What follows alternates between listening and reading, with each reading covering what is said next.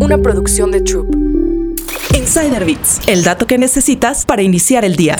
Los empleados estridentes podrían dañar el ambiente y la moral en tu oficina. Todos conocemos a alguien que piensa que trabajar es sinónimo de fingir estar ocupado. Los empleados estridentes pasan más tiempo hablando de trabajo que trabajando. El término fue acuñado por Andrés Spicer, un profesor de comportamiento organizacional. Dijo en un artículo para The Guardian. Son los primos ruidosos de los que platican la renuncia silenciosa. Aquellos trabajadores que hacen lo mínimo indispensable y se niegan a ceder ante el nivel de exceso de trabajo esperado por el mundo corporativo. El empleado estridente no es más productivo, pero los jefes creen que sí. Suelen tener mucho conocimiento político y son muy activos en redes sociales profesionales, donde publicitan sus tareas y logros. El problema es que pueden perjudicar el ambiente laboral. Los trabajadores que no son muy fanáticos de la autopromoción podrían sentirse desmotivados como resultado. La moral del equipo podría verse afectada por un desequilibrio en el esfuerzo y el reconocimiento percibidos. Descubre más historias en Business Insider México.